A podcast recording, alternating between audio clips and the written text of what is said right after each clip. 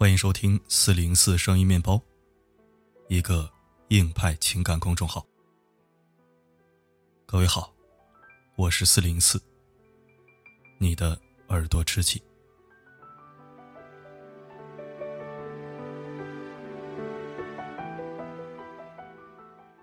在分享今天的文章之前，我想先发布一个征集公告：你曾经自己应对成功的各类危险事件。比如独自打车遇到坏司机，或者一个人走路被人跟踪，被人图谋不轨，等等。你是如何智商爆表、逃脱险境的？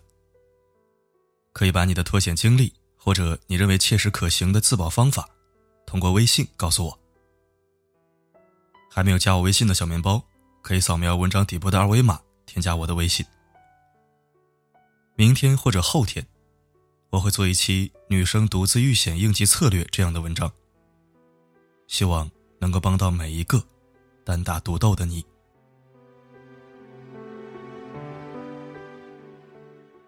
好的，一起来收听本期分享。先学会不生气，再学会气死人。感谢收听。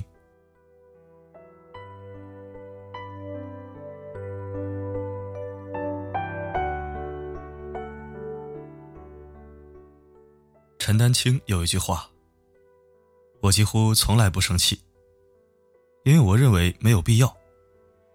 有问题就去解决，不要让别人的错误影响自己。但是我不生气，不代表我没脾气；我不计较，也不代表我脾气好。如果你非要触摸我的底线，我可以告诉你，我。”并非良善，很多人都会这样。生气和吵架的时候，脑子里一片空白，事后才想起来该怎么去应对，然后更会突然发现，其实完全没有必要这么生气。有的时候，你对一个事情无比生气，除了浪费了自己的时间。浪费了自己的情感。那些惹你生气的事情，没有因为你的情绪而朝着你想要的方向发展。那些惹你生气的人，活得都比你好。不影响大局的事儿，完全不该动你的真气。而如果触及你的底线，那也无需善良。但一味的动气，却不去想解决方案。这个气啊，只能气到你自己。别总是让宝贵的时间都变成垃圾时间。对于那些充满负能量的人和事，当你实在忍不住的时候，就对他说一句：“你生气了，生的是氧气还是氢气啊？如果是氮气的话，自己蹲墙角爆炸去，然后做自己的事儿。”让他难受去。时间是越活越贵的，别让那些烂事儿来降低你的生活品质。不难发现，当一对情侣吵架的时候，一方想吵架，另一方却不理人，会让情绪更激动的那一方更加失控。不论这段感情去向如何。总是无所谓的那个人获胜。有一些女生在微信上跟我留言，说自己想努力解决问题，生气也想发泄出来，但是男朋友或者老公就是不理人，要么就出门躲难，要么就是微信不回，电话不接。他们美其名曰需要冷静一下，其实。在无数次的争吵中，他们都是不战而占上风。所以，不论是面对感情，还是人际交往，在有矛盾的时候，先习惯性的摆出笑脸。该处理、该还击的，事后一样都不会少。但是在当下，你的按兵不动，你的镇定自若，会让那个想和你吵一架的人心里更加窝火，因为他想找你发泄情绪，发泄不满，而你偏不让。你说，他是不是更加来气呢？康德说过：“生气是拿别人的错误来惩罚自己。你越是生气，那个不把你的情绪放在心上的人，就越是冷漠。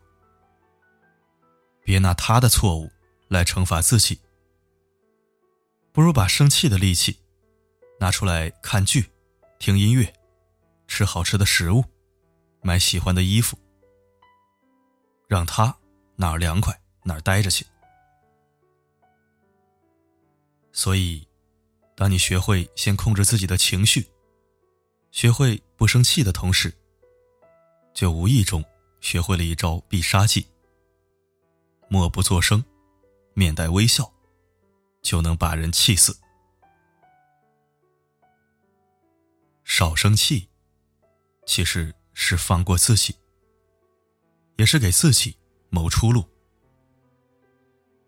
生气，有的时候可以作为情绪宣泄，但如果总是忍不住在人前表露戾气，其实于人于己一点好处都没有。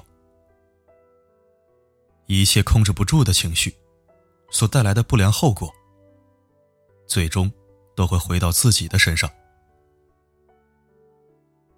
我曾经有一个同事。特别爱生气，喜欢把所有的情绪都写在脸上。我另一个同事就说：“像你这样的人呐，在宫斗剧里一定活不过两集。没有哪个上司或者同事喜欢情绪控制力差的员工，也没有哪个朋友会一直忍受你一直以来的负能量。”以前在学院里有一位教授。他说：“如果有一件事让你无比生气，甚至想吵架，那你一定要面带微笑，因为情绪会互相感染。人在情绪激动的时候，容易无法自控，语速会越来越快，口齿也会越来越不清晰，想法更是会越来越混乱，最后。”被情绪占领了高地。当你学会把气放在心里，面带微笑，你会发现，原来自己好像也没那么生气。而面对那个想找你茬的人，却对你无从下手。一个懂得控制自我情绪的人，是不会轻易受到任何人的情绪影响的。真正厉害的人，都是默不作声，就把事儿给解决了，让那些本身就戾气很重的人更加生气，惩之于无形，既不费力，又不伤情绪，还不会浪费时间。在《想哭》这首歌里，林夕写下了这样一句歌词：“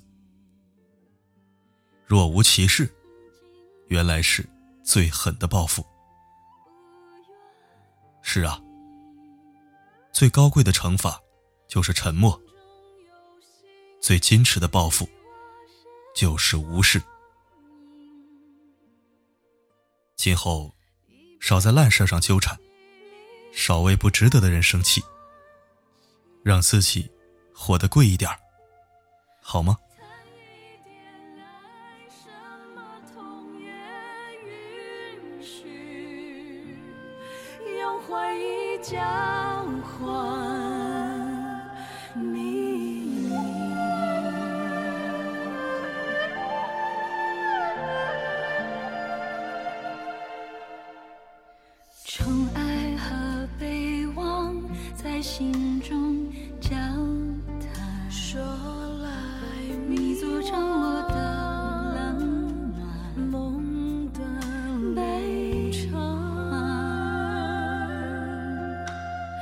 你拉我的手袖一件孤单。说用来去